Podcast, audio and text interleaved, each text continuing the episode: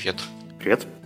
У нас опять есть спонсор. Это все тот же Scrum Day, который пройдет 11 марта в Киеве. Конференция, посвященная гибким подходам к разработке программного обеспечения.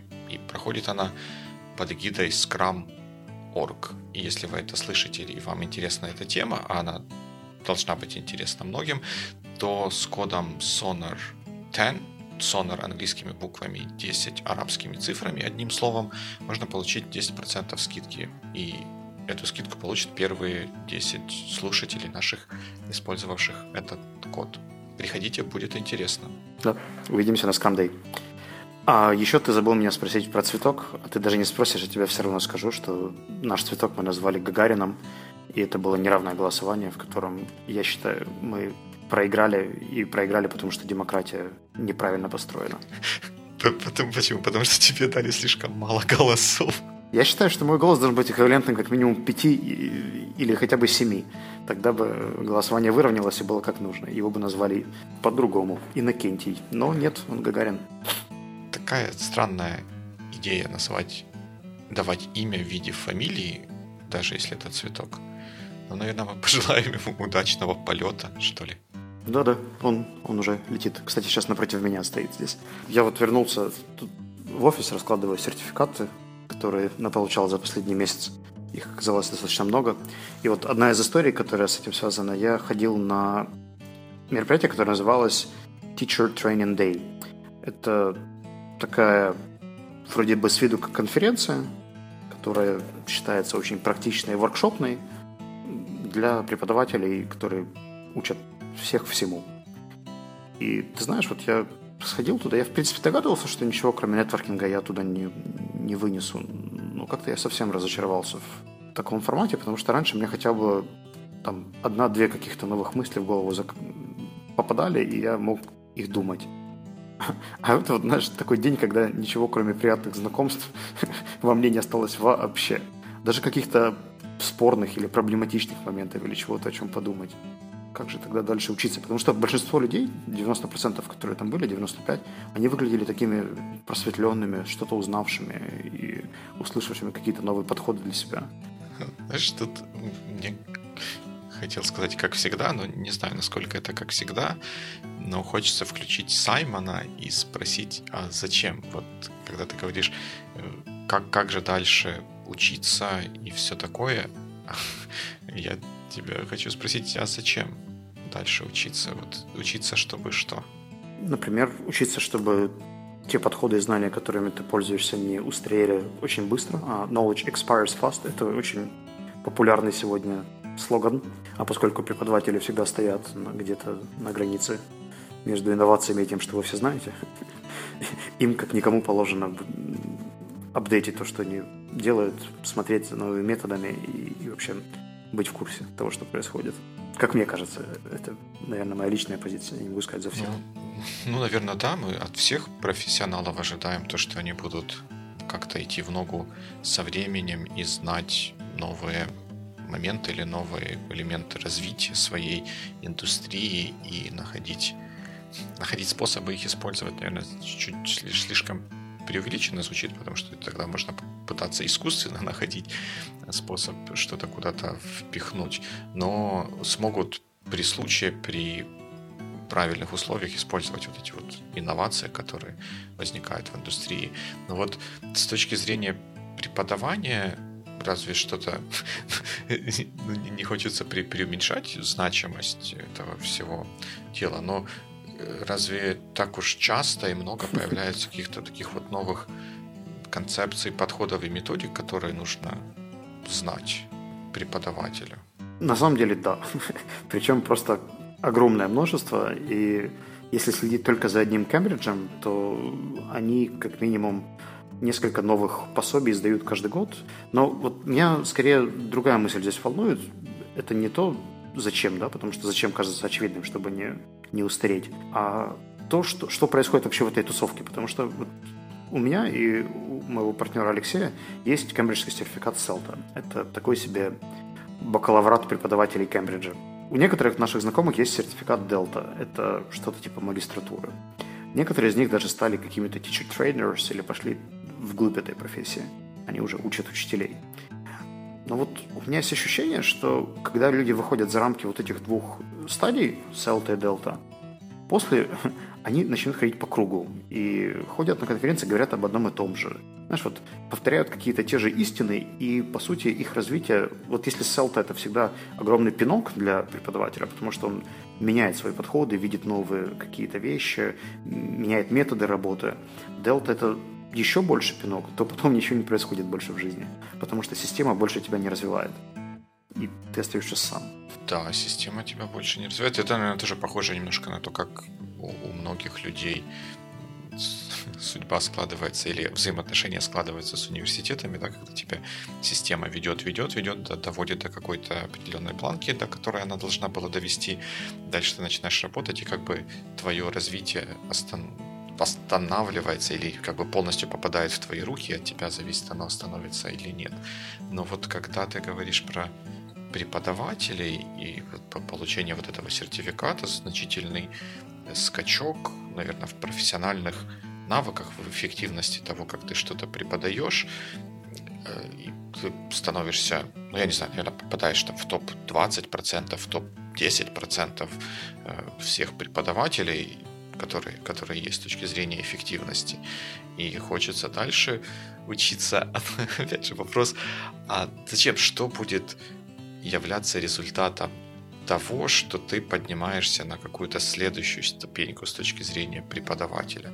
Вот я могу себе представить, наверное, несколько направлений или несколько аспектов такой деятельности. Это первый – это увеличить массовость своего преподавания. Ну, то есть, если ты вел одну, одну группу на 10 человек, то ты можешь, ну, физически сложно, наверное, начать вести 10 групп по 10 человек, чтобы 100 человек охватить. Но можно сделать, набрать себе подаванов, которых ты будешь учить пинать, и которым рассказывать, как рассказывать. Они будут уже эти 100 человек учить. Можно сделать какую-то онлайн, такой massive онлайн education какую-то штуку, или можно, mm-hmm. наверное, перейти в разряд того, что ты делаешь какие-то очень нишевые, может быть, элитарные какие-то Э, тренинги. И получается, каждый из этих путей, мне кажется, ну, не вписывается в общую систему. Ты для себя должен решить, куда ты хочешь идти, и сам искать способы и методы, чему научиться, что применить, чтобы этого достичь. Знаешь, если провести аналогию вот с профессиональным развитием, это скорее связано не сколько с университетом и системой обучения, сколько уже с работой. Когда разработчик попадает в компанию, его, как правило, компания проводит куда-нибудь до синера, а потом даже предлагает, куда двигаться дальше. Хочешь в тем лиды, хочешь в архитектор, хочешь еще куда-нибудь. Да? Куда душа желает, туда мы тебя и будем учить, если хорошая компания, которая заботится о твоем образовании. А, но в какой-то момент ты вырастаешь до, например, CTO, как вот в одном знакомом мне случае. И, и здесь уже нет никакого пути, да, который определенный, который, в принципе, даже ты можешь предсказать на много лет вперед, чему ты будешь учиться и как ты будешь учиться. Здесь э, уже отсутствуют какие-то стандарты. И, пожалуй, все, что ты можешь делать, да, это смотреть, как кто что делает вокруг, и больше ориентироваться на какие-то свои задачи. Но вот вопрос в том, мы же привыкли учиться по-другому, мы же привыкли, что у нас есть какая-то опора, система, цели и так далее. А когда они все достигнуты, и когда системы для развития уже новых навыков практически не существует, ну, а, она всегда существует, но это уже другие профессии смежные, то вот что делать в этом случае, когда ты, ты уже крутой сетью, на тебя уже все равняются?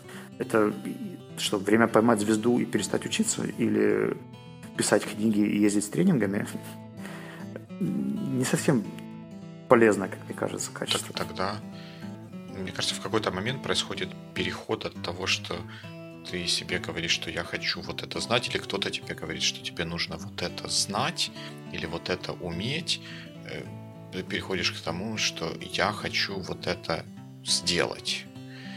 И, и начинаешь это, это делать, и ставишь себе это за цель и находишь путь к тому, как это прийти. Этот путь часто включает то, что тебе нужно что-то новое узнать, что-то новое научиться э, делать, получить какую-то новую информацию, познакомиться с какими-то людьми и предпринять необходимые усилия для достижения этого результата.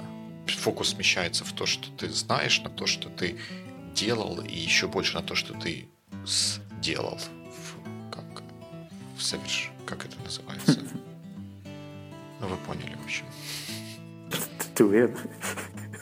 Я хотел вспомнить термин этот лингвистический, и он у меня ускользает. Я вот его хватаю, хватаю, а он ускользает у меня между пальцами. Да, так, так, так бывает. Ну, ну у дієслова є доконаний вид і недоконаний вид. Ага. От треба, щоб був доконаний вид. Я не помню, как по-русски. Совершенно несовершенный, да. Да, вот совершенный это вот то, что нужно, что вот, вот, вот сделал, и оно, и оно есть. Это то, то, к чему потом нужно идти.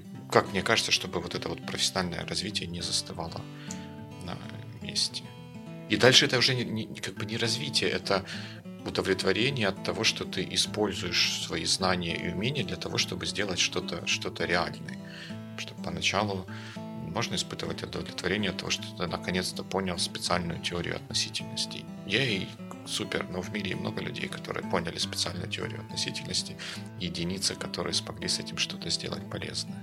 Знаешь, мне кажется, что обучение еще в этот момент немножко трансформируется, потому что до этого у нас, по сути, все было skill-based, то есть основано на навыках. Нас учили каким-то техническим навыкам, мы учили какие-то инструменты, мы смотрели на какие-то методы и подходы. А когда ты вырастаешь да, и приобретаешь большинство скиллов, вопрос становится немножко крупнее, такая bigger picture. И в этот момент, мне кажется, обучение переходит уже на этап компетенции. Компетенция – это понятие немножко шире, потому что оно уже говорит про эффективность, про результат и включает в себя не только скиллы, но еще и умение мотивировать и себя, и других. То есть какая-то мотивация, которая за этим стоит. Плюс э, правильное поведение. То есть взаимоотношения, интеракция, внутреннее состояние и многие-многие другие вещи. И вот э, если говорить о примерах, да, какие бывают, например, даже преподавательские компетенции, то вот, например, работа с аудиторией – это уже не скилл. Да? Вот умение задавать вопросы – это скилл. Умение держать зрительный контакт или там мониторить аудиторию – это скилл. Но контакт с аудиторией – это очень глобально. И это можно называть компетенцией, да? потому что ты должен быть friendly, care about these people. Так, я перехожу на английский. А, назад, назад.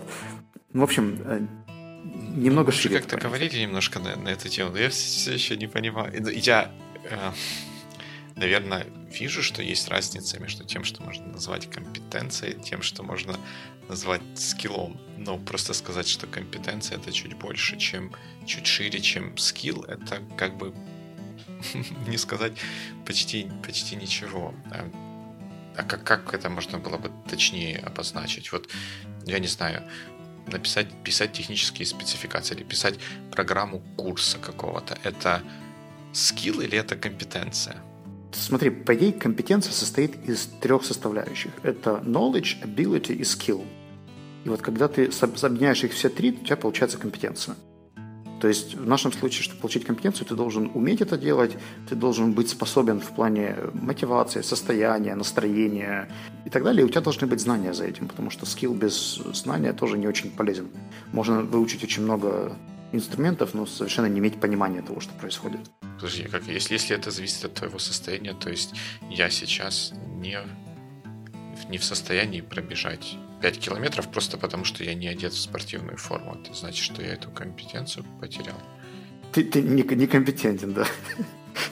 бегать. И, смотри, я могу тебе привести другой пример. Э, например, если ты умеешь водить машину, это скилл, да, то есть ты обладаешь всеми нужными навыками, чтобы завести ее, она тронулась, ты даже, возможно, знаешь правила. Но для того, чтобы это стало твоей профессией, тебе нужно обладать чем-то чуть-чуть шире. Например, если ты хочешь стать гонщиком, да, или водителем фуры. Пусть будет гонщик лучше, спидрейсер звучит как-то гордо. Там недостаточно уметь водить машину, да, то есть тебе нужно накапливать определенную теоретическую базу про все возможные риски, и тебе нужно поддерживать себя в форме и недостаточно просто уметь водить. Да? Ты должен еще заниматься смежными физической активностью, мотивацией, фокусом, концентрацией и многими другими вещами, которые уже выходят за рамки обычного скилла вождения. И все это вместе делает competence uh, race driving, а не просто uh, умение водить машину. Хорошо. Ну, ну, наверное, наверное, наверное. Ну, то есть ты, ты говоришь о том, что э, вот когда что-то превращается в, в компетенцию, это такая некая способность осознанно применять все знания, которых знания, умения, которых должно быть достаточно много и чуть-чуть больше, чем просто какая-то узкая, а, узкая способность переключать передачи. Способ... Вот компетенция — это способность это все объединить вместе и вот в ситуациях, которые связаны в нашем случае с вождением машины по треку, эффективно использовать вот весь этот спектр возможностей и знаний для того, чтобы достигать максимального результата, максимально быстро проезжать вот этот вот ничего там, вот этот вот трек. И если нужно где-то тормозить и кого-то вперед пропустить, чтобы они там вдвоем столкнулись, а ты потом на белом коне проехал, это тоже получается компетенция э, гонщика и там, способность видеть всю картинку целиком и принимать по вот этой вот картинке наиболее эффективные решения. А, это очень близко к правде. Я думаю, что вдобавок к этому я просто добавлю в notes ссылку на то, что называется Competency Dictionary от Гарвард University. Это штука, которая берет основные бизнес-компетенции, которые видит такая маленькая школа, как Гарвард, и расписывает, какие скиллы в них входят. И мне кажется, что это может со временем прояснить момент и для тебя, и для нас. Всех, кто, кто, кто меня слушает. нас. Там, кстати, даже есть отдельная компетенция, которая называется Continuous ну, Learning. Я не всегда, потому что это не всегда так было. А с некоторого времени начал с таким определенным, не то чтобы недоверием, но скорее скептицизмом относиться к подобным схемам, потому что я понимаю интерес Гарварда ее публиковать, потому что ну, банально это повышает его публикации дает возможность чуть больше надувать щеки, потому что вот мы придумали такую всеобъемлющую систему всего.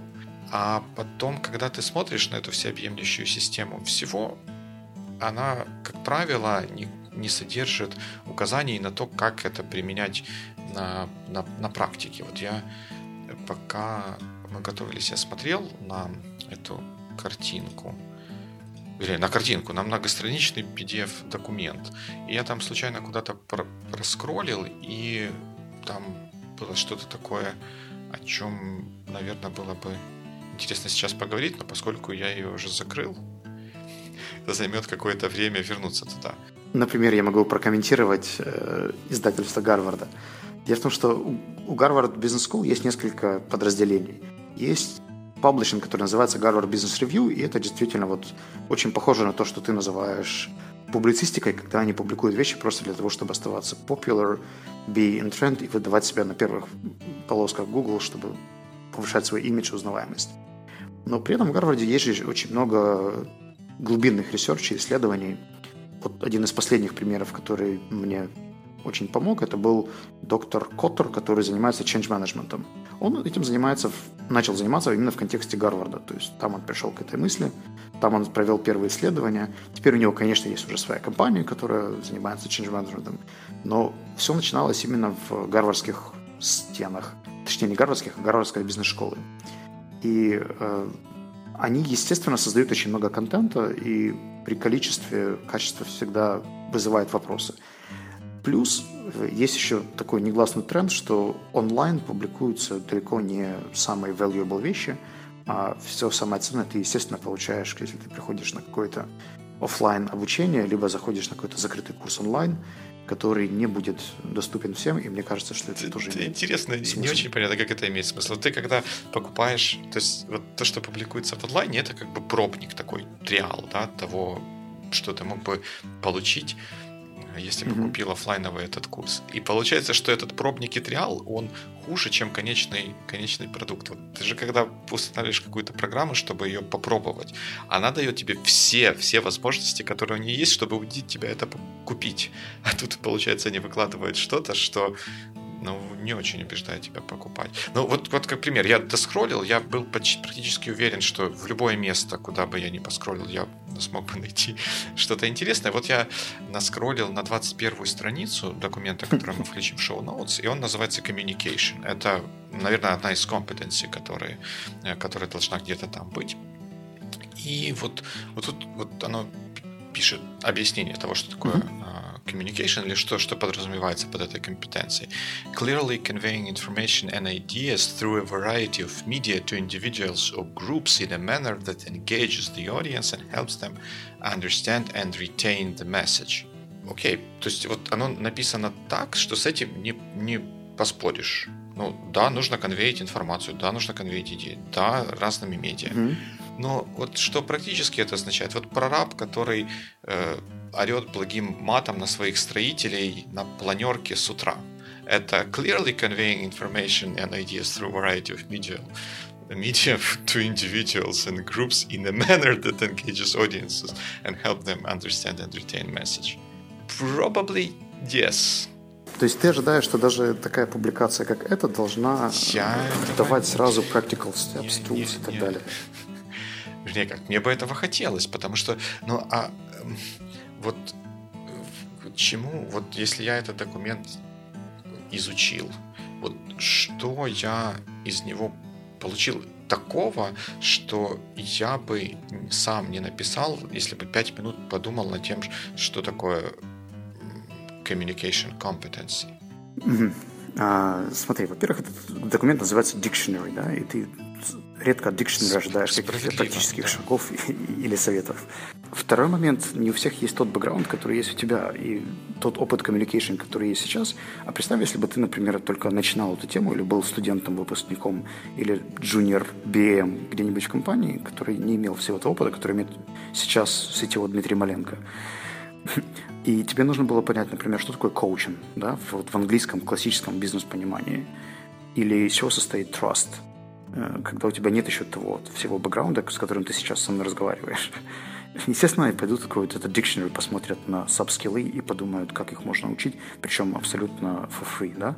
А если вдруг у них есть деньги, то они пойдут куда-нибудь на обучение, может быть, в Гарвард, и научатся этому всему. В этом, Или в этой всей конструкции смущает один такой момент, что вот помнишь, ты мне когда-то говорил, а когда мы то ли про education говорили, то ли про по-моему, несколько раз так было, да, что я, я говорил про то, как должно что-то быть, а ты мне говорил, так ты же вспомни, как, как на самом деле это все происходит. И вот тут я вспоминаю, как на самом деле это все происходит, и мне кажется, что я много раз видел разницу в том, как в профессиональном отношении ведут себя люди, которые прослушали вот такие вот какие-то курсы, которым прописали рецепты про то, как должен быть устроен этот communication или коучинг или еще что-то. И они используют это как вот ну, какой-то заученный паттерн, не вполне понимая, э, что это означает и как то, что им рассказали, должно соотноситься с той действительно практической ситуацией, в которую, в которую они попали.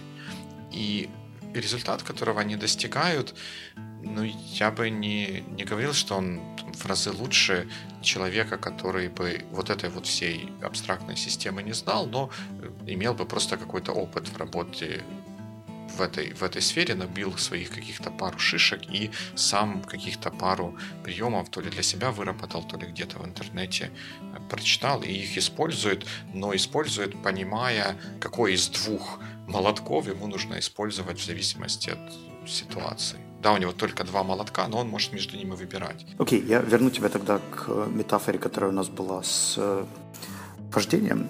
И если взять вот этот пример, то ты сейчас сравниваешь выпускника школы вождения, который еще водит свои первые 3-4 месяца, и человека, который научился водить машину сам, да, или его научил какой-нибудь мальчик в селе, да, и вот он сам тыкал-тыкал и научился ездить каким-то образом.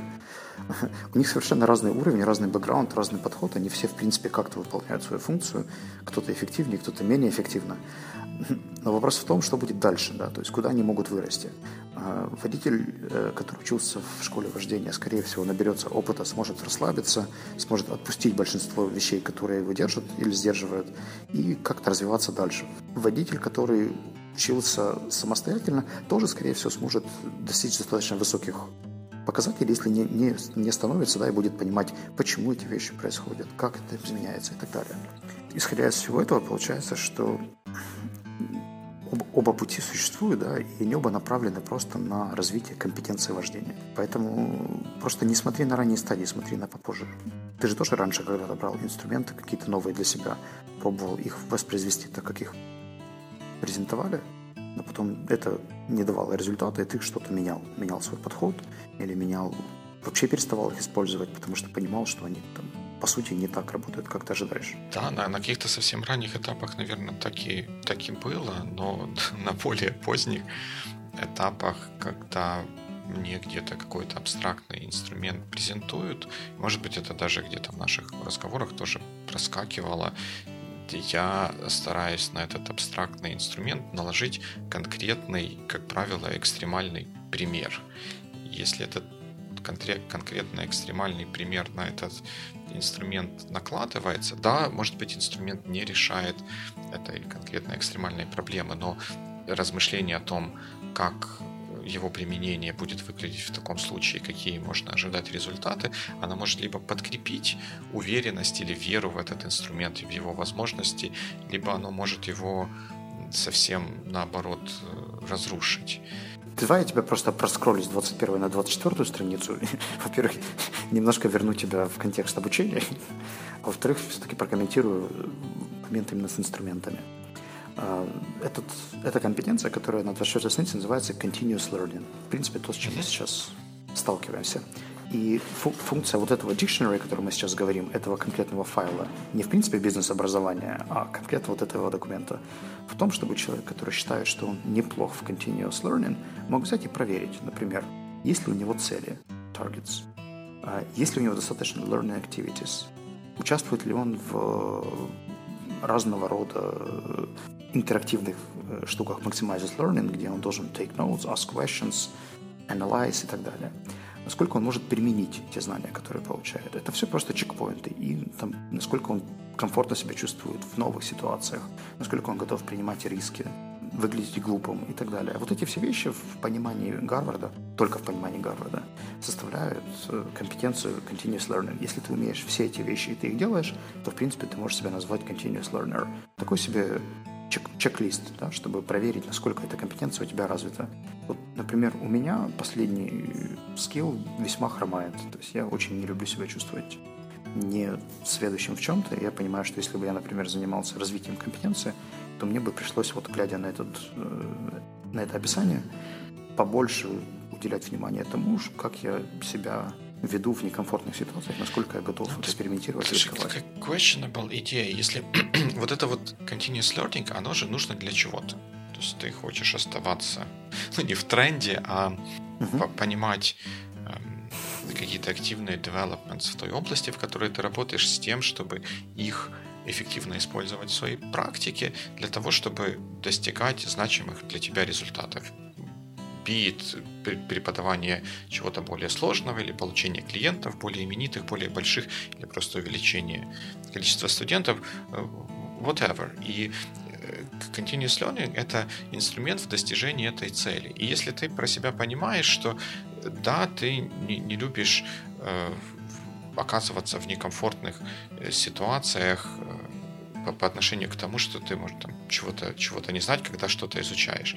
Что если ты решишь, что ну, там вот надо себе поставить цели, seek learning activity, maximize learning и apply knowledge, ты решаешь выступить на конференции по какой-то незнакомой для тебя теме и считаешь, что это будет хорошим мотиватором, чтобы это все под, подтюнить. Вот поставить себе цель, вот эту target learning needs и выступить. Но если ты про себя знаешь, mm-hmm. что тот уровень какой-то озабоченности, обеспокоенности этим выступлением или подготовкой к нему и возможными результатами, он настолько высок, что он может затмить с собой э, какие-то позитивные моменты от того, что ты через этот experience проходишь.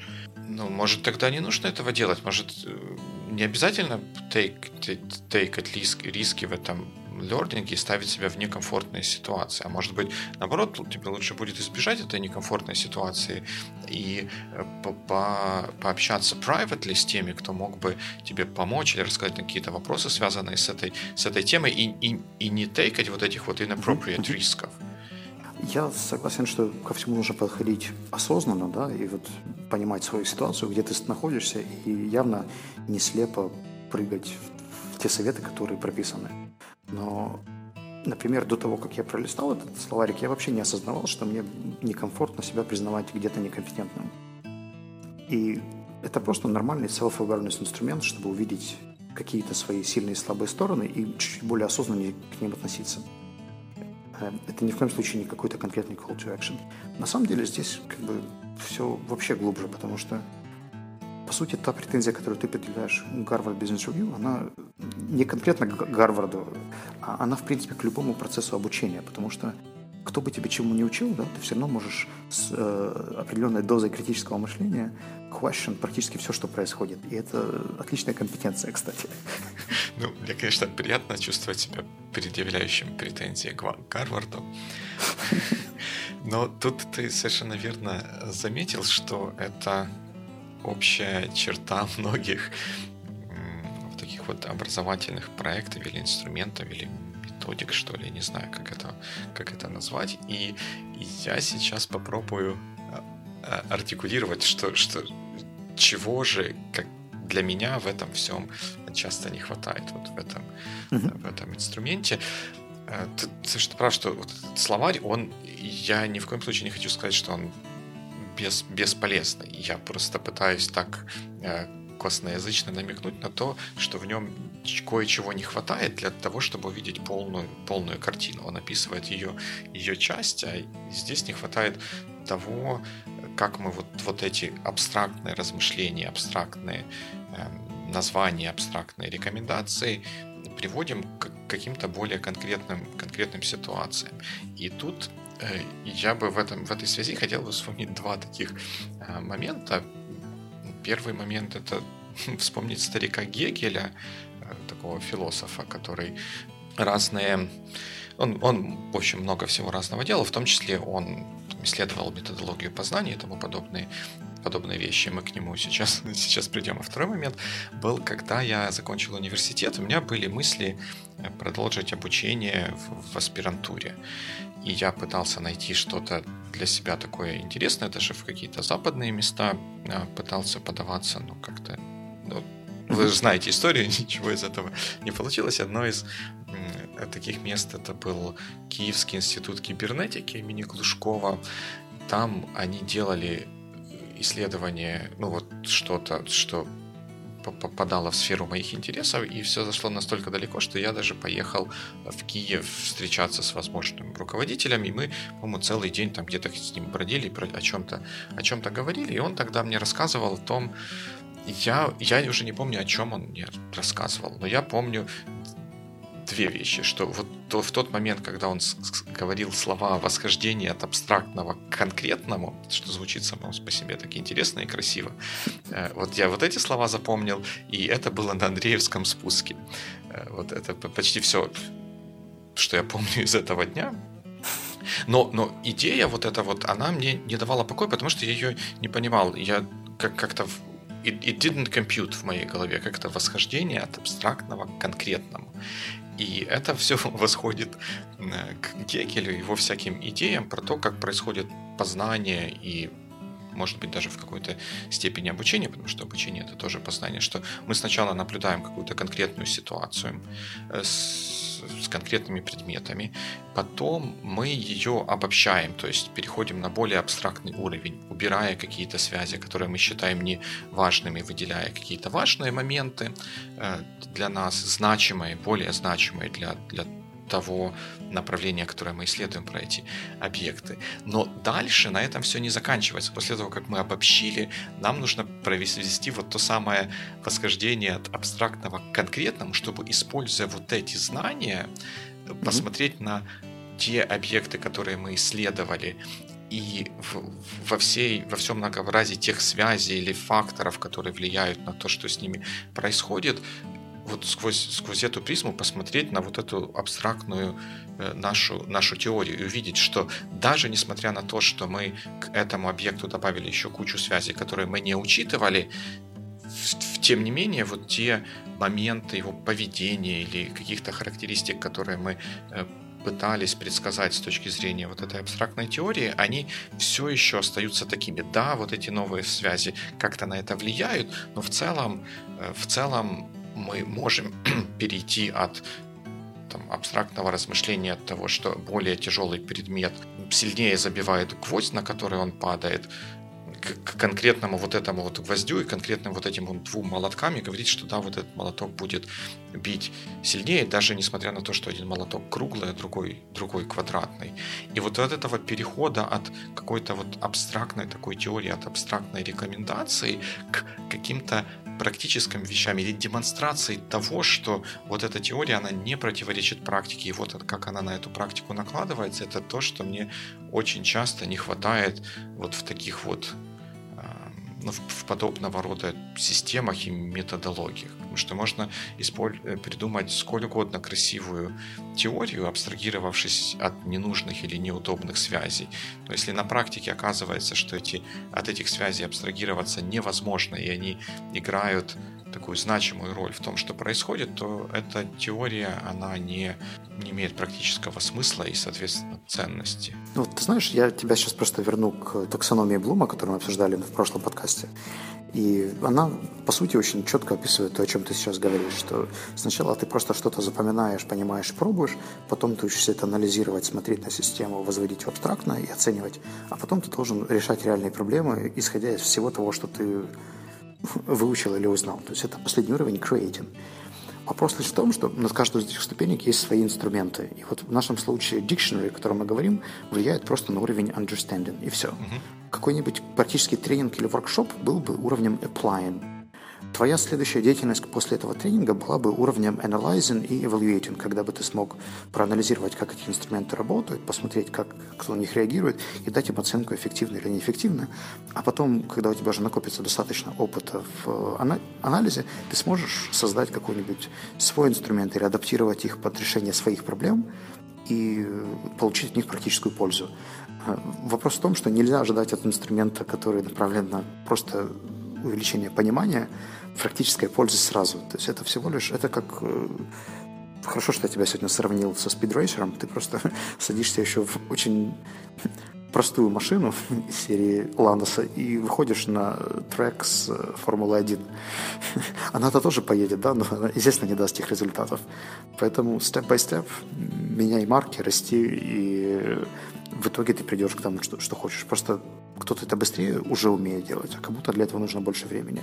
Но я с тобой абсолютно согласен, это имеет смысл, место, и просто важно для своего конкретного случая подбирать нужный инструмент. Слушай, да, вот про, про подбирание инструмента. Если вернуться к, к самому началу, ты э, рассказал вот про вот эту вот конференцию, и что она как бы оказалась для тебя не эффективным инструментом. А вот что для тебя в таком плане, в таком ключе за последнее время было эффективным инструментом? Я обычно делаю research достаточно глубоко, и на эту конференцию я шел с конкретными вопросами. Поскольку ответов на эти вопросы я не то что не получил, я их пытался задавать и лично, и безлично, и в открытую, и в закрытую, но как-то все отвечали очень стандартизированно и не к месту, то я понял, что как бы это не то место, да, где мне нужно это искать. Поэтому я пошел немножко дальше, и вот эту неделю я начал списываться с теми, кто имеет хотя бы какие-то наработки в сфере, чем я уже пользовался. Я конкретно сейчас говорю про сертификацию и экзамен бизнес-скиллов. А, я начал искать, кто является экспертом в этом вопросе, и просто начал им писать на Фейсбуке, LinkedIn, просто имейлы и так далее, с конкретным списком двух-трех вопросов, которые меня сейчас волнуют. И ты знаешь, мне ответили люди, которых я даже не ожидал. Я сейчас общаюсь с несколькими TEDx-спикерами и несколькими профессорами э, в Кембридже, которые ответственны за создание экзаменов PEC и э, PET. Э, это очень высокий уровень, как мне кажется, в плане экзаменов и оценки языка, но для меня они как бы они очень сильно помогают понять там, ту тему, которую я сейчас копаю глубже потому что у них очень высокий уровень, не знаю, это, наверное, не менторство даже, это просто. Э, То есть я обращаюсь к экспертам из смежных областей, чтобы получить совет по нужному мне вопросу. Они не могут ответить на мой вопрос полностью, но они могут мне дать подсказки, куда думать, в какую сторону. Да. Ну и, и, пожалуй, самый главный инструмент – это мозг, потому что если не выделять времени на это обучение. То есть у меня, например, сейчас на research проекты выделено примерно два дня в неделю. То есть это два дня, когда я не преподаю, не занимаюсь консалтингом, а просто ресерчу, думаю, делаю майндмэпы, рисую схемы, провожу эксперименты и так далее. Мне кажется, что если на это есть время, желание, мотивация, то результаты это даст. Это да, мне кажется, это прям очень классная такая схема для получения новых знаний или новых умений или новых горизонтов вот в, в той ситуации, про которую мы начали говорить. И как, как это ни, ни странно может показаться, таки, такое совпадение, но я на этой неделе оказался вот в противоположной, вот в, в той конструкции, про которую я написал, с противоположной стороны. Я, мы говорили, что я где-то выступал на Пемовском клубе, и потом э, был, был коллега, который после этого э, ко мне пришел с какими-то вопросами про то, по, по теме моего выступления, пытаясь наложить это как на, как-то на те задачи, которые у него непосредственно стоят. И это в итоге вылилось mm-hmm. в то, что мы там вместе выпили кофе и как-то более детально и предметно поговорили о его э, задачах и сложностях, с которыми он сталкивается, на которые я, надеюсь, смог пролить какой-то дополнительный, может быть, где-то полезный свет, но это тоже был, был полезный experience как, как для меня, так я надеюсь для того коллеги, с которым мы это обсуждали. Видишь, как здорово, что мы меняем стороны баррикад время от времени, да, и меняем позиции, в которых выступаем. Это круто. Точно. Вот, а если у вас есть еще мысли по поводу обучения себя и профессионального роста, и вы согласны с Дмитрием по поводу компетенции или не согласны с Дмитрием по поводу компетенции, согласны со мной, напишите об этом. Это очень важно. Помогите Вячеславу поставить меня на место. И вообще, вы же знаете, что обратная связь очень ценна, да, и нам приятно знать, что мы общаемся не сами с собой, а есть еще кто-то, кто готов с нами общаться. Поэтому на сайте Sonar One под этим выпуском, либо на Фейсбуке пишите, задавайте вопросы, комментируйте. Мы очень ценим тех, кто это делает. Да, спасибо, что остаетесь с нами, и до новых встреч в эфире. Пока-пока.